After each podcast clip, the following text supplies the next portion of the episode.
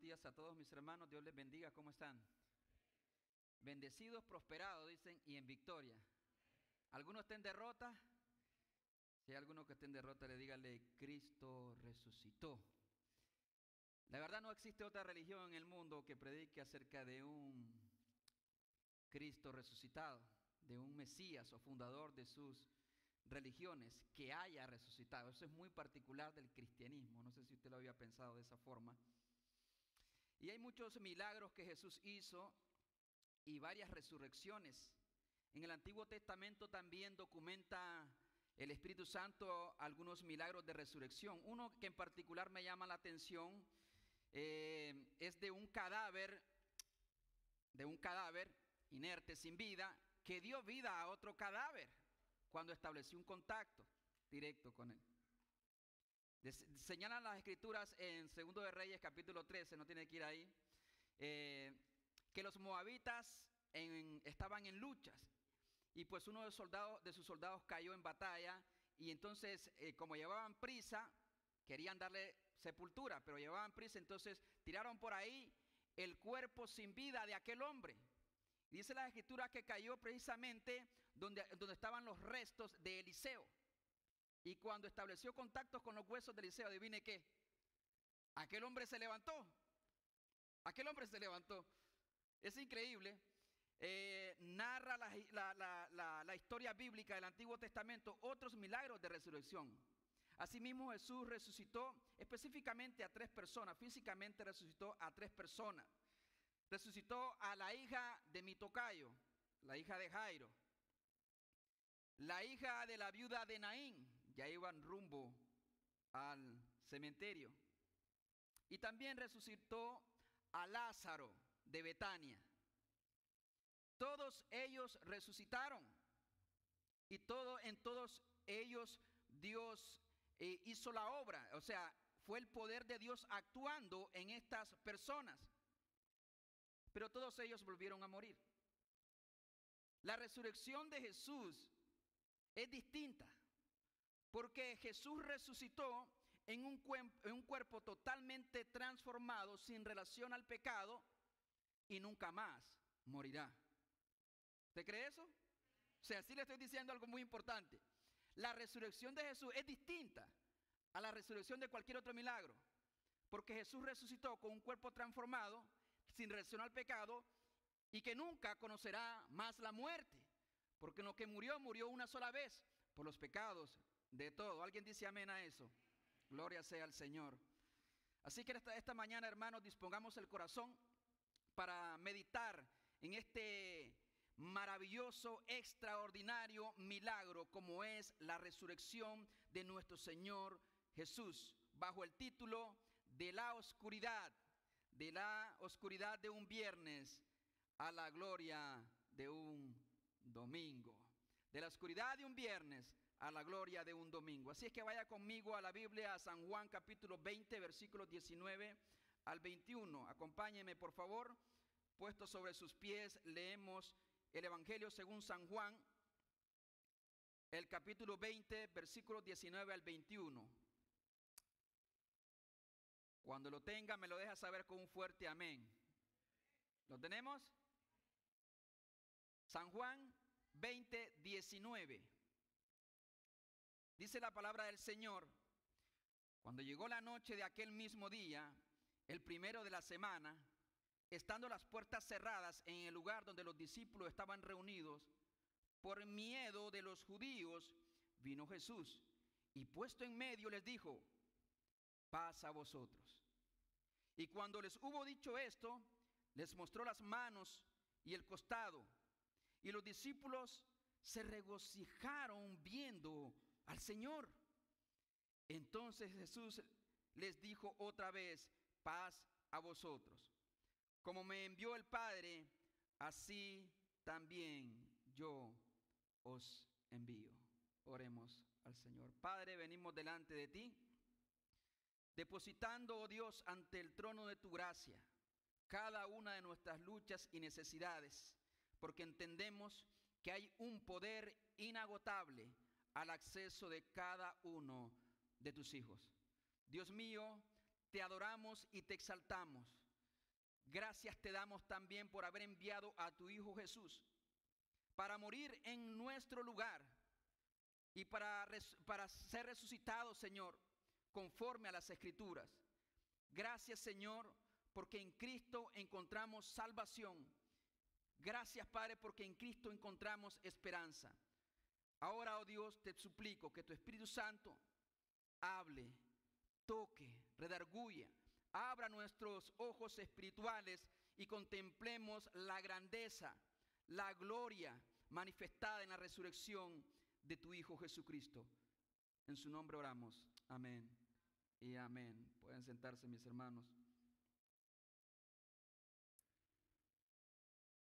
Recordemos la magnitud del significado bíblico, teológico que representa la resurrección de Cristo. Adán introdujo la muerte, ¿sí o no? Adán introdujo la muerte cuando desobedeció a Dios. Por un pecado entró la muerte. Y así la muerte pasó a todos los hombres por cuanto todos pecaron. Ricos, pobres, sabios, también emperadores, monarcas, reyes, hombres de guerra, carpinteros de todo tipo, grandes hombres se han tenido que rendir ante la muerte y no han podido hacer nada cuando la muerte llega. Pero apareció el segundo Adán, el segundo Adán que es Cristo el Señor. Este segundo Adán sin relación al pecado, pero habiendo tomado el lugar del pecador y habiendo sido juzgado por el Padre, como si hubiera vivido mi vida y la suya, murió también. Pero este segundo Adán no solamente murió, sino que resucitó. Se levantó de entre los muertos, porque la muerte era imposible que pudiera retener al creador y al autor de la vida, que es Cristo el Señor. ¿Alguien cree eso, hermano? O sea, en el aspecto teológico, en realidad, el evento no es solamente una resurrección, sino este evento es la garantía, la seguridad de que usted y yo un día resucitaremos. Si para aquel entonces, cuando Jesús regrese, ya nosotros hayamos dormido. Esto trae esperanza para la vida aquí y ahora, pero también para la vida después de la muerte. Jesús es la primicia de la resurrección. Jesús es la primicia, es el primero en resucitar para no conocer más la muerte. Por lo tanto, en Él hay esperanza, en Él hay vida. Pero como dicen algunos, muertos no son los que están en la tumba fría, muertos son los que tienen el alma y caminan todavía. Pero en este mundo hay cantidad de muertos. Espiritualmente, todo hombre sin Cristo es un cadáver espiritual. ¿Alguien dice amén a eso? Eso lo dice la Biblia también. Hoy meditaremos, por lo tanto, en este mensaje que imparte esperanza. Esperanza para esta vida y para la que viene. La resurrección de Jesús es parte de la obra de la redención. Dios confirmando que su sacrificio había sido aceptado. Dice la Biblia que Jesús murió por nuestras transgresiones, pero resucitará, resucitó para nuestra justificación, para declararnos justos.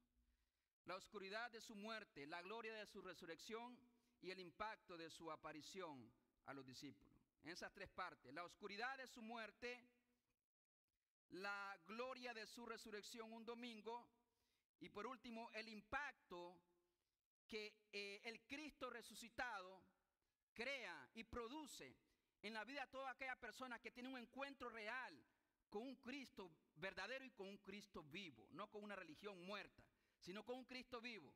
Esa persona nunca jamás será la misma. Por lo tanto, en primer lugar, la oscuridad que creó su muerte en la vida, no la oscuridad que experimentó Jesús en la tumba, sino más bien la oscuridad que se produjo a consecuencia de su muerte en la vida de los discípulos. ¿Ha vivido usted esa experiencia donde se siente siente que el mundo se le ha venido totalmente sobre los hombres. Aquí. Y que lo amenaza con enterrarlo y sepultarlo, aún usted respirando. Y es una especie de angustia, de agonía, de desesperación. En el pasado terremoto en Turquía, eso fue lo que literalmente vivió Nekla Camus, mientras alimentaba a su pequeño, Yagis, bebés, bebés de tan solo 10 días de haber nacido, hermano.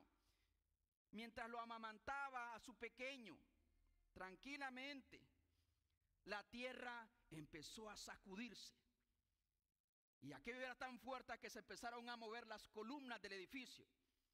Y de pronto un cuadro por ahí cae. Los muebles, las literas, todo empezó a desmoronarse. Y el techo entonces cae sobre ellos. Ellos se metieron debajo, antes se habían metido debajo de una mesa y entonces así conservaron la vida. Pero hermano, empezaron a gritar desesperadamente, alguien nos escucha. Escuchaban ellos las voces de los que estaban allá afuera, imagínense usted, caminando sobre los escombros.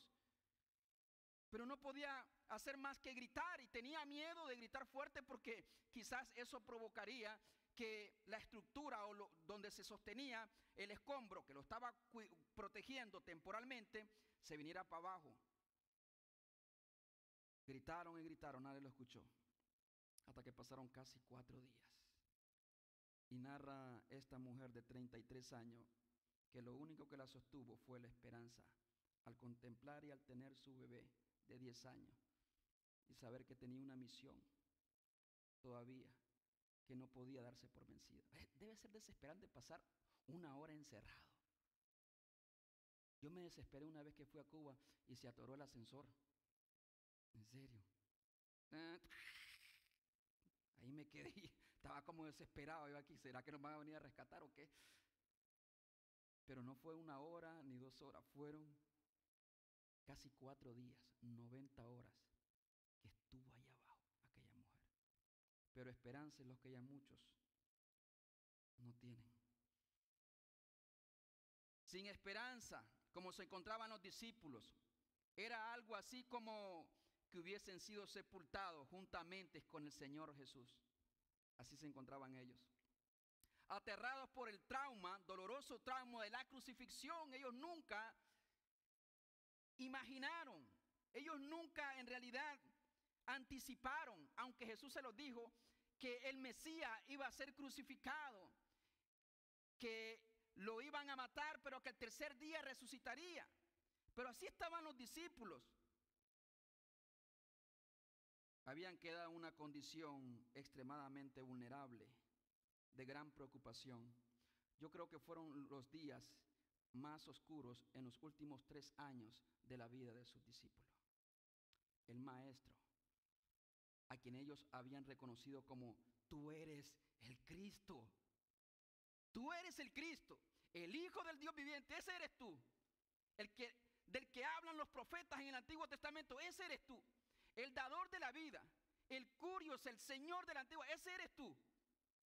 Pero de pronto, la desilusión, un sentimiento de fracaso, de frustración, de impotencia, de temor, era lo que había sobrecogido la vida de los discípulos. Ellos esperaban que Jesús estableciera su reino. Dice el versículo 19 del capítulo 20 de San Juan. Cuando llegó la noche de aquel mismo día, ¿cuál día? El primero de la semana, ese día, un día como hoy, un domingo, estando las puertas como cerradas en el lugar donde los discípulos estaban reunidos, por miedo a los judíos, vino Jesús y puesto en medio les dijo paz a vosotros. Lo primero que quiero que notemos, hermano, es que había un peligro físico contra ellos. O sea, físicamente se sentían amenazados, que podían perder la vida. Y por eso esto creó confusión y miedo. Confusión y miedo. Al entender de que el Maestro, Jesús, ellos mismos, a, ese Jesús que había hecho precisamente grandes milagros, dio vista a los ciegos, hizo caminar al cojo. oír al sordo, dar vista a los ciegos, resucitar a los muertos, si a este Jesús lo crucificaron, ¿quién dice que a mí no me van a crucificar? ¿Quién dice que no vienen por mí? ¿Quién dice que no me van a quitar la vida también a mí? Cuando hay amenaza, esto crea obviamente ansiedad, desesperación, miedo. Así estaban los discípulos encerrados. Que no nos encuentre. ¿Dónde nos metemos? Porque temían por su vida. Y era natural. Lo hizo también Elías en su momento. Que usted tenga miedo a las circunstancias es una reacción natural de su humanidad. Así estaban los discípulos. Pero no solamente estaban así, hermanos, temiendo, bajo el temor de la amenaza, del peligro, de la muerte. Sentían también la lanza que traspasaba sus cuerpos, los clavos que atravesaban sus manos. Sentían el miedo, sentían la muerte detrás de ellos. Vencidos por la tristeza, Marco 16, 10 dice, yendo ella, lo hizo saber a los que habían estado con él, después que esta mujer, María, había eh, entendido que Jesús había resucitado. Dice que estaban tristes y llorando. El contexto es que los discípulos estaban tristes y llorando. Obviamente, porque los discípulos amaban a Jesús. Habían sido los tres años más extraordinarios que habían vivido sobre la faz de la tierra. Pero de pronto ya no está el maestro. De pronto está ausente. Ya no escuchan su voz. Ya no ven sus pisadas, ya no van con Él, no caminan con Él. No está alguien que los, ese maestro que los, que los ministraba, que los animaba, que nos motivaba, que les enseñaba con una gran sabiduría. Ya no está el maestro, se fue. Imagínese usted perder un ser querido que usted tanto ama. Solamente ve dónde se sentaba, dónde dormía, plato donde comía. Quedan los recuerdos nada más. Lloraban porque su mejor amigo había sido crucificado injustamente. Injustamente. Qué dolor tan grande.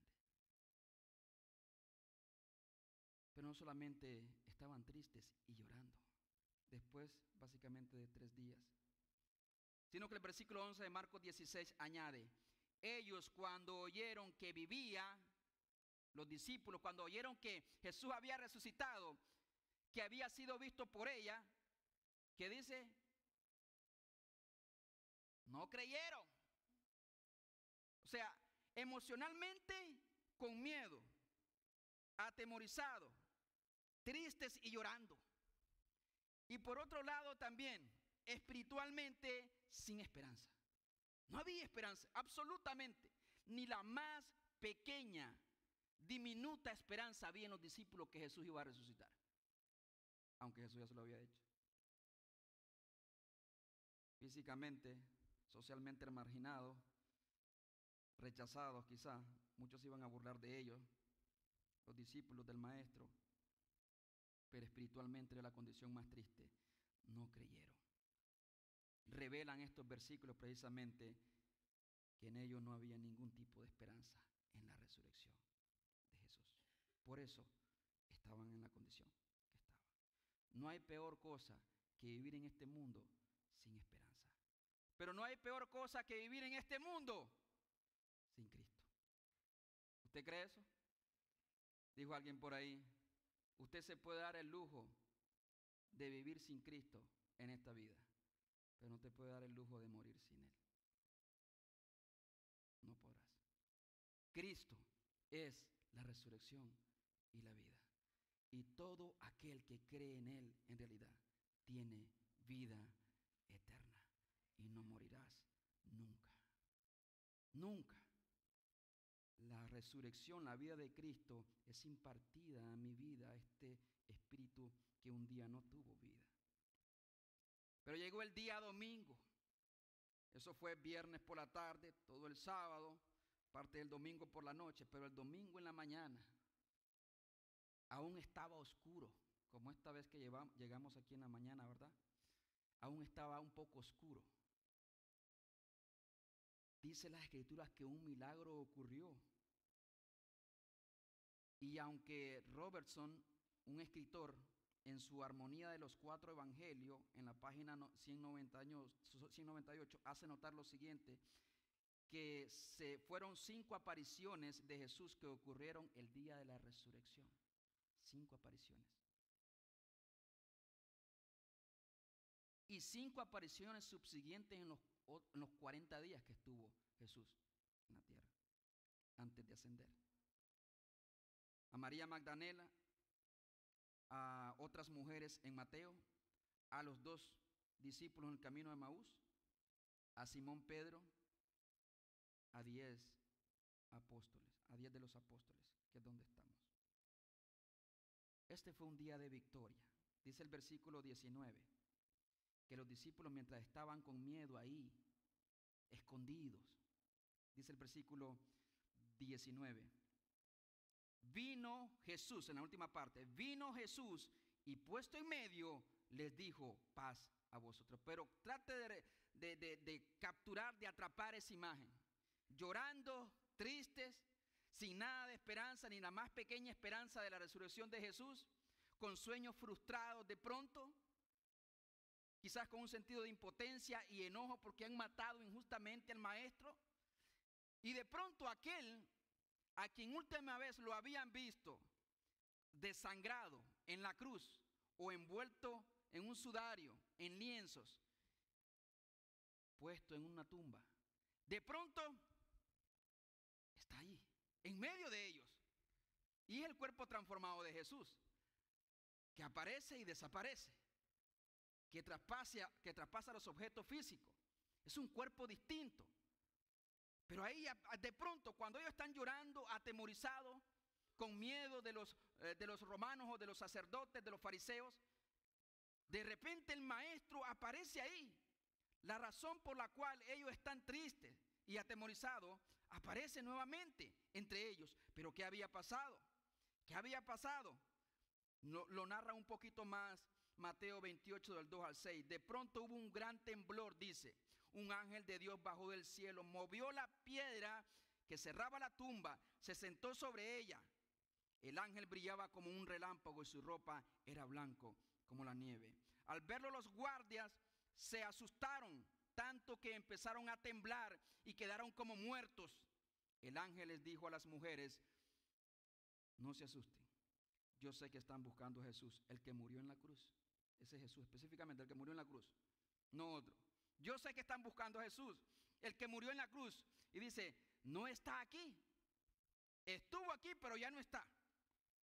Ha resucitado, tal como les había dicho anteriormente. Eso fue lo que ocurrió. Ese fue el episodio que ellos, en donde ellos no estuvieron presentes. Y en realidad en ellos había un, un grado también de incredulidad.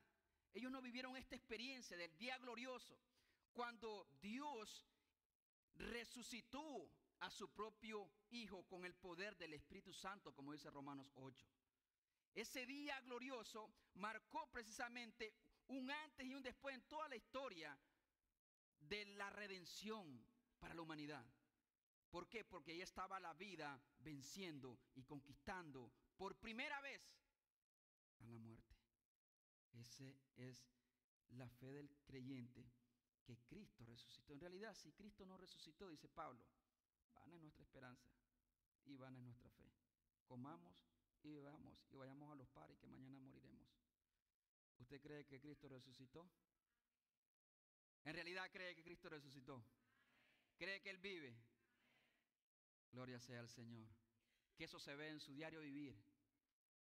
Viviendo corandeo, como decía. Delante de ese Dios vivo que vive y reina por los siglos de los siglos. Nunca la muerte podría detener al autor de la vida. Jesús venció. Venció porque el primer Adán fue derrotado por el pecado, el segundo Adán venció la muerte. Fue un momento de confusión inicial. Yo quiero que vaya conmigo a Lucas, sin perder de vista eh, San Juan 20.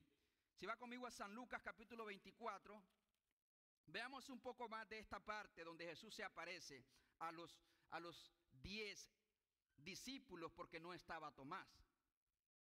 Dice el versículo 36. 36 al 38 del capítulo 24 de San Lucas.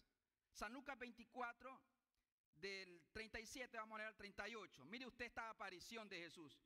Entonces espantados y atemorizados pensaban que veían espíritu. Pero él les dijo, ¿por qué estáis turbados? Y vienen a vuestro corazón estos pensamientos. O sea, cuando Jesús apareció, me encanta que Lucas da un poquito más de detalles, como usualmente lo hace. Entra un poquito más de detalle. La primera reacción fue de una tremenda confusión. ¿Pero qué es esto que está aquí?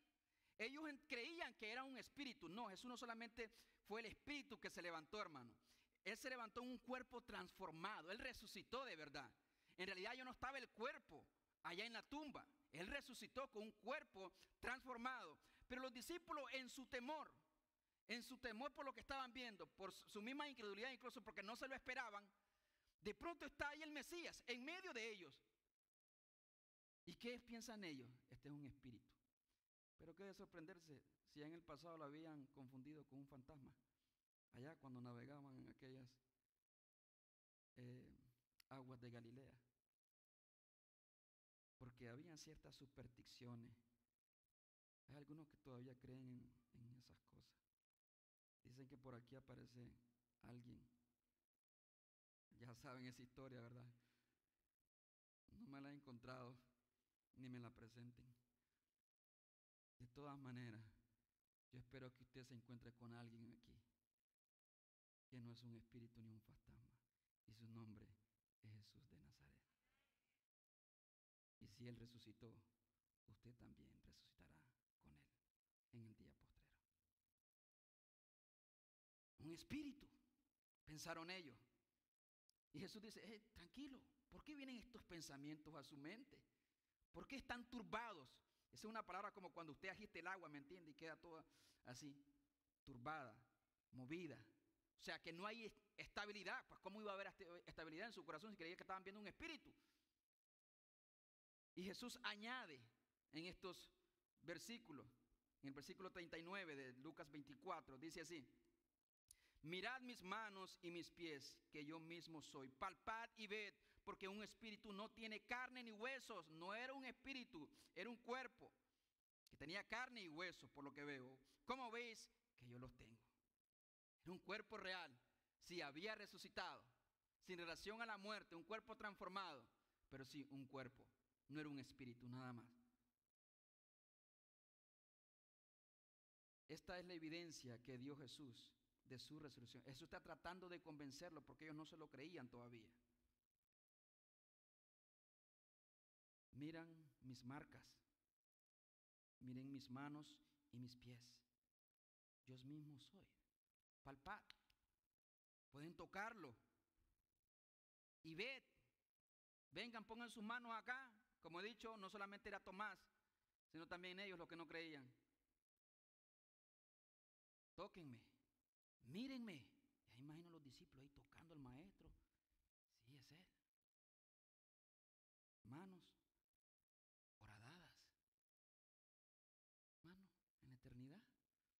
usted va a ver las manos horadadas del Mesías y le van a recordar el gran amor de Jesús, pero también su gran maldad. Mi gran maldad. ¿Cómo es posible que el Cordero de Dios que está sentado a la diestra del Padre, del trono, haya ido a morir por mí? Y por mi causa, Él fue crucificado. Porque vi un Cordero como inmolado, dice Juan en Apocalipsis y nos recordará el precio de nuestra salvación, del amor de Dios y de la maldad de mi pecado. Y no habrá otra cosa más que caer de rodillas, postrado a los pies de Dios y darle toda honra, toda gloria y alabanza y poder. Amén. Porque Él es digno y no hay nadie más. pero aún no entendían. Jesús les explica. Jesús la verdad tiene paciencia con nosotros porque nos explica una y otra vez. Dice el versículo 40, no solamente le mostró las manos, los pies, Dice el versículo 40, y diciendo esto le mostró las manos y los pies, 41, y como todavía ellos de gozo no creían, no lo creían y estaban maravillados, obviamente, les dijo, ¿tenéis aquí algo de comer? Entonces le dieron parte de un pez asado y un panal de miel. Y él lo tomó y comió delante de ellos. Pero mira aquí el versículo 44, y les dijo, estas son las palabras que yo les hablé antes de morir, precisamente. Estas son las palabras que yo os hablé estando aún con vosotros en la otra dinámica de su relación con ellos, que era necesario, no una posibilidad, era una necesidad que se cumpliese todo lo que está escrito de mí en la ley de Moisés, en los profetas y en los salmos, que es como dividían el Antiguo Testamento. Pero no era nada más el conocer o saber. Hay muchos que conocen y saben la palabra de Dios, pero todavía no han resucitado espiritualmente. Tienen sus ojos vendados y por lo tanto eso no solamente muestra sus marcas, la evidencia corporal, física, palpable, sino también eh, va a las escrituras, sino también que le señala lo que él ya había dicho, que esto no debía de sorprenderlos en realidad. Pero aún ellos no comprendían. Y entonces, ¿qué es lo que hace Jesús? ¿Qué es lo que hace Jesús? 45. Entonces les abrió el entendimiento para que comprendiesen las escrituras. Si usted no entiende el Evangelio, si usted no entiende la palabra de Dios, es que yo no soy tan fanático como otros. No, lo que usted no ha podido ver las maravillas de su ley. Abre mis ojos, dice el salmista, para poder ver y contemplar las maravillas de tu ley, de tu palabra. Hay algunos que la palabra de Dios la utilizan para dormir. Triste. O sea, la agarran y, y les da sueño. Inmediatamente. Porque no ven el tesoro. No ven la grandeza. Más dulce que la miel que destila del panal. Así es tu ley para mí, Señor. Los discípulos no habían entendido esta parte de las palabras de Jesús. Jesús tuvo que abrir porque su entendimiento estaba cerrado en cuanto a esta palabra. Oh hermano, si usted tiene la bendición de escuchar su voz en esta hora, no endurezca su corazón. Si Dios está tocando su corazón y habla su vida, no lo endurezca, sino que dele gracias a Dios, porque en su misericordia Dios aún le sigue hablando a usted y a mí. ¿Por qué? Porque Él sigue vivo. Esto crea un impacto en la vida de cualquier ser humano. No importa la oscuridad que vivamos en la vida, si nos sentimos enterrados o sepultados aún con vida, asfixiados por las circunstancias y las adversidades de este mundo. No importa. Cuando entendemos que tenemos a un Cristo vivo, podemos hacerle frente a cualquier adversidad que vayamos a enfrentar. Porque no se trata de las fuerzas que yo tengo, ni de la capacidad que yo tengo, sino la fuerza y la capacidad que me imparte el Hijo de Dios que resucitó. Un hombre llamado Héctor Delgado, mejor conocido en el mundo artístico como Héctor el Father. Yo no sé cuántos escucharon de Héctor el Father, uno de los padres del reggaetón, ¿verdad? En aquel entonces, cuando, cuando yo todavía andaba en el mundial, eh, escuchaba su música. Música basura, claro. Pasó de ser un cantante de la música reggaetón a ser un fiel seguidor de Cristo. Es uno de los pocos artistas que se convierten al cristianismo y me, ha convencido de que realmente se convirtió, porque ahora hay todo tipo de artistas. De que, ay, se convirtió al cristianismo. Kanye West fue uno de los últimos. Justin Bieber es cristiano, porque recita un versículo bíblico y se, y se tatuó aquí la cruz. Es cristiano. No. Por sus frutos los vas a conocer. No todo el que me dice Señor, Señor, entrará en el reino de los cielos. Y estos artistas creen que le hacen un favor al cristianismo o a Cristo. No, lo perjudican. Cristianismo. Dijo Héctor el Father una frase que se ha quedado conmigo. No es lo mismo conocer la historia de Jesús que el Jesús de la historia. Lo voy a repetir. Tú que estás aquí, en medio, allá atrás. No es lo mismo conocer la historia de la muerte, de la vida, muerte y resurrección de Cristo que conocer personalmente al Cristo de la historia. Es una cosa totalmente diferente. Y es impactante, te transforma, no vas a ser el mismo. Ese cristianismo, pseudo cristianismo, light o zero, ¿me entiendes? Porque hay todo tipo de cristianismo hoy en día. A como a mí me conviene y cuando yo digo y las condiciones que yo digo, fuera ese cristianismo, eso no sirve. Esos son los que se levantarán aquel día, en el día del juicio, y le dirán a Jesús, Jesús, pero si en tu nombre hicimos milagros, y en tu nombre echamos fuera demonios, y en tu nombre profetizamos, apártate de mí, maldito. Eso es lo que te va a decir el Señor. Pero yo hice una oración de fe. Tu oración de fe no me importa. Nunca te conocí. Al lago de fuego. No me importa quién eres tú. Tenemos que reconocer que hemos pecado contra Dios y no tenemos que humillar delante del Creador.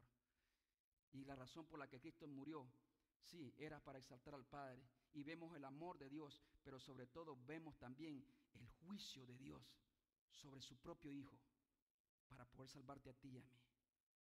Hasta que no entiendas eso, no vas a clamar como Tomás, Dios mío y Señor mío, ni tampoco como Pablo. ¿Qué haré, Señor? ¿Qué debo hacer? Aquí estoy, Señor, usa mi vida. Por eso es a media. Como Pedro, no me aparto de Jesús del todo y le seguimos así a escondida. Ni me acerco porque no quiero muchos compromisos con Jesús. Pero tampoco me alejo del todo. Entonces voy ahí siguiendo sus pisadas a la distancia. Necesitas arrepentirte. Eso no es el cristianismo bíblico. Cristo debe ser el Señor de tu vida. Y cuando digo ser el Señor, es el amo, dueño, el que guía y controla y domina tu vida completa, de principio a fin. Cristo ha resucitado.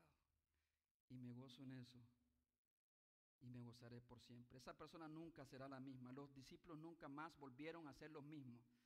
Los discípulos nunca más volvieron a ser lo mismo después que se encontraron con Jesús. Dice que la tristeza se convirtió en gozo. ¿Por qué?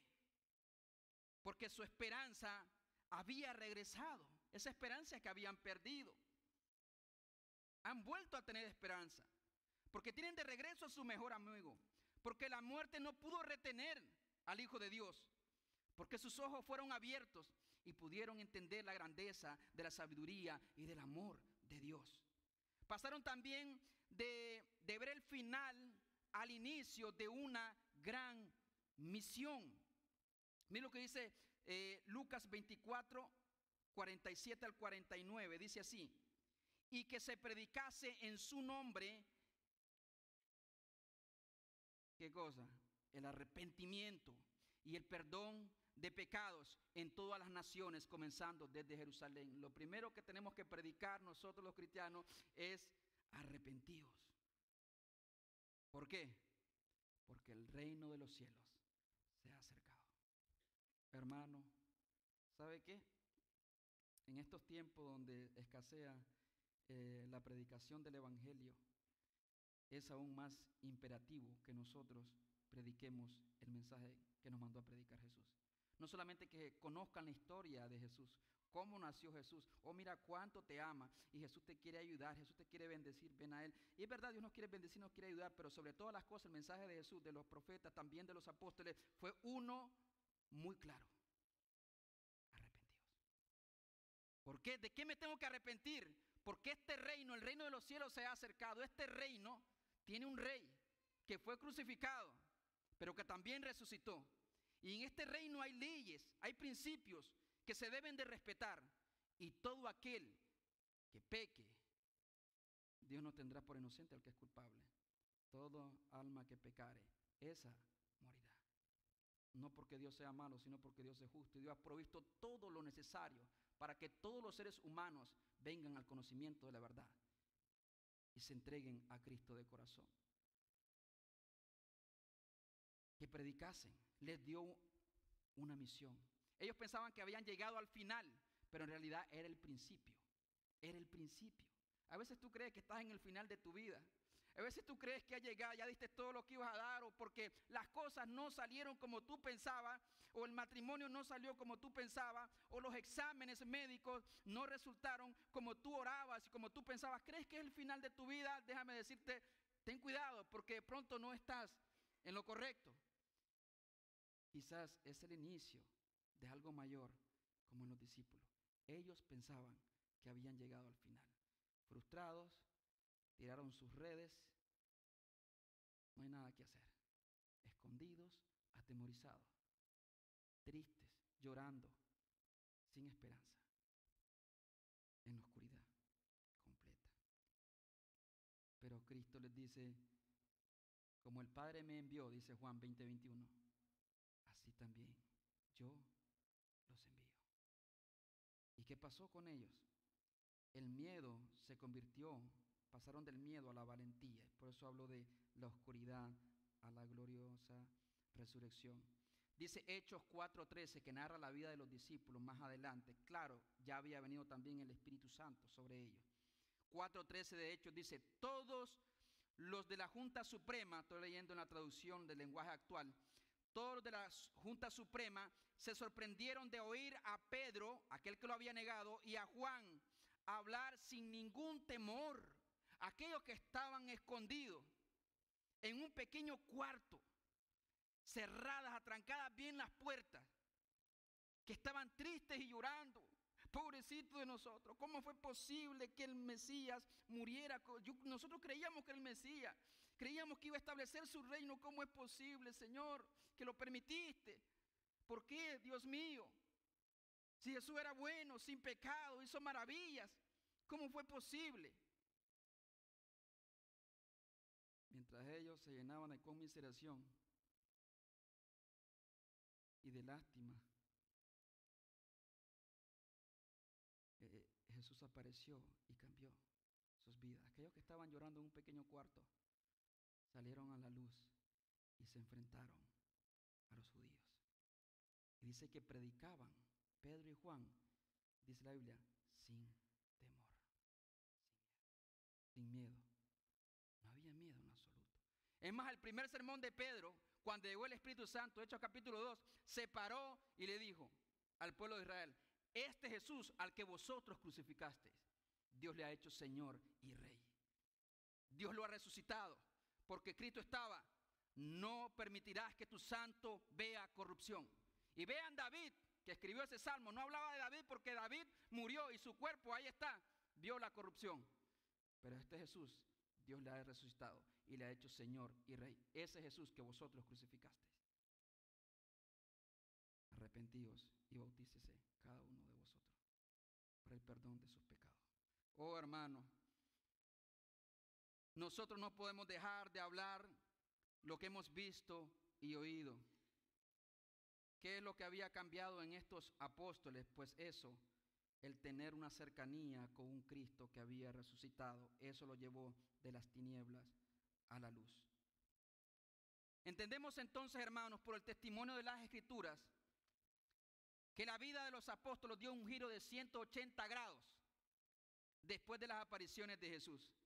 Pasaron de la oscuridad de un viernes de crucifixión a la gloria de un domingo de resurrección. Esperanza y seguridad impartía un Cristo resucitado. Ahora, como empecé diciendo, muertos no son los que yacen en una tumba fría. Muertos son los que tienen el alma y viven todavía. Yo sé, ¿hay algún muerto acá? Que levante la mano el primer muerto.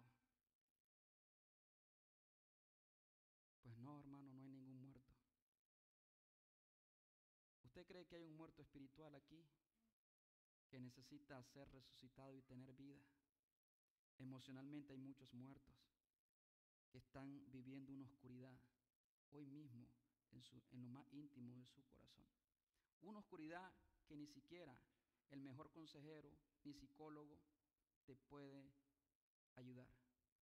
Nadie te puede sacar de ahí. Una oscuridad que no es ni siquiera a veces de, de este mundo, que no entiendes vive sin esperanza quizás. Ha perdido esperanza. Quizás una enfermedad le ha tocado y le tiene temor y terror. Yo te quiero decir, Cristo ha resucitado. Hay matrimonios que están de pronto en un hilo, que penden de un hilo, a punto de romperse. No pierda la fe, porque Cristo ha resucitado. Otros que tienen hijos de pronto, que se han metido en las drogas, en el alcohol y han abandonado a Cristo. Yo te digo, no pierda la esperanza, porque Cristo resucitó. Y el mismo que cambió a los apóstoles, los puedes cambiar a ellos. Y el mismo que los cambió a los apóstoles, impartiéndoles esperanza, es el mismo que te quiere cambiar a ti. Pero sobre todo, dice la Biblia, que Él os dio vida a vosotros cuando estabais muertos en delitos y pecados. Todos aquellos que hemos hecho a Jesús Señor y Salvador de nuestras vidas, ya hemos experimentado esa resurrección. Dice la Biblia que fuimos muertos con Cristo, sepultados juntamente con Él, pero resucitados también juntamente con Él. Pero hay personas que nunca han entregado sus vidas a Jesús y que viven por lo tanto muertos en sus pecados. Yo te quiero decir a ti, o si no estás seguro, es que yo le entregué mi vida a Jesús cuando tenía cinco años y me bauticé cuando tenía cinco y medio y ya por eso me siento cristiano. Pero no das frutos dignos de arrepentimiento. Jesús te dice en esta hora, a menos que nazca de nuevo, no puedes ver el reino de Dios. No importa cuánto tú sepas o cuántos años lleves en iglesia, cuánta religión tú tengas, cuántas oraciones del pecador has hecho, si no estás caminando con Jesús, si tu vida no está siendo transformada de gloria en gloria, como a la misma imagen de nuestro Señor Jesucristo, ¿cómo puedes decir que Cristo habita en tu corazón? Que Cristo vive en ti. No es una oración lo que te salva, es Cristo el que te salva. ¿Y cuándo te salva? Cuando haces lo que Jesús te mandó a hacer, arrepentidos y convertidos, porque el reino de los cielos se ha acercado. Y todo aquel que oye hoy mis palabras, dice Jesús, y cree al que me envió, tiene vida eterna. Y no, no vendrá a condenación, porque ya pasó de muerte a vida. Jesús es el único que puede darte vida y también vida eterna. Por lo tanto, yo te invito, hazle un favor a tu alma. Sal de esa oscuridad donde eres esclavo y prisionero. Y Cristo cambiará completamente tu vida. No son las personas ni la religión. Cristo es el que te puede salvar. Ahí donde está, vamos a orar al Señor. Vamos a orar al Señor, porque yo sé que aquí hay personas que de pronto están en un estado como estaban los discípulos, que de pronto por alguna otra razón se ven envueltos en una especie de oscuridad, de una sepultura, de una sepultura emocional, emocionalmente devastados, tristes, desconsolados. Hoy Jesús te dice, venid a mí si tú estás así, cargado, cansado, y yo te voy a hacer descansar. Hoy es domingo de resurrección. Hoy no es para vivirnos lamentando, hoy es para venir y correr hacia Cristo y abrazar al Cristo que ha resucitado. O si tú nunca has conocido a Jesús, yo sé que estás aquí y de pronto conoces un poco del cristianismo y de la Biblia y has venido a la iglesia y has escuchado varias veces el, el, Evangelio, pero no tienes una comunión con Cristo, no tienes relación con Cristo. No hay frutos, no hay frutos dignos de arrepentimiento. Jesús te da la oportunidad, como aquel rey que conquista otro reino y le dicen arrepentíos y viviréis, y viviréis y tendréis paz con Dios. Y tenéis, tendréis también la paz de Dios. Así es que voy a pedir, si hay alguna persona que hoy, aquí en este lugar, que yo sé que está aquí, que se siente abrumada por la adversidad y está viviendo una oscuridad, yo te voy a pedir que levantes tu mano o que pases aquí al frente. Ven acá y oremos juntos. y clamemos a Dios. Habrá alguien, levanta tu mano y luego pasa para acá. Alguien que esté viviendo una experiencia difícil, una oscuridad en su vida y le quiera decir, Señor, hoy es domingo de resurrección, hoy quiero encontrarme también, reencontrarme contigo. ¿Habrá alguien en este lugar? Levanta tu mano, Dios te invita a que vengas aquí. Si hay alguien también que todavía no ha entregado su vida a Jesús, yo te invito, Dios te invita y te da la oportunidad de que te levantes de ese lugar y hagas pública tu fe y le digas a todos, hoy entrego mi vida a Jesús. Me arrepiento de todos mis pecados porque pecador soy. Miserable soy. Miserable moriré, excepto que Cristo venga a tu vida y te dé salvación. Aquel a quien el Espíritu Santo ha hablado, por favor, pasa aquí al frente. Queremos conocerte y queremos ayudarte a crecer en tu vida espiritual. ¿Hay alguien en este lugar que necesita salvación y vida eterna? Yo abro hoy el tiempo para que usted venga acá. O si está triste, desconsolado o necesita un renuevo espiritual, hoy es un buen día.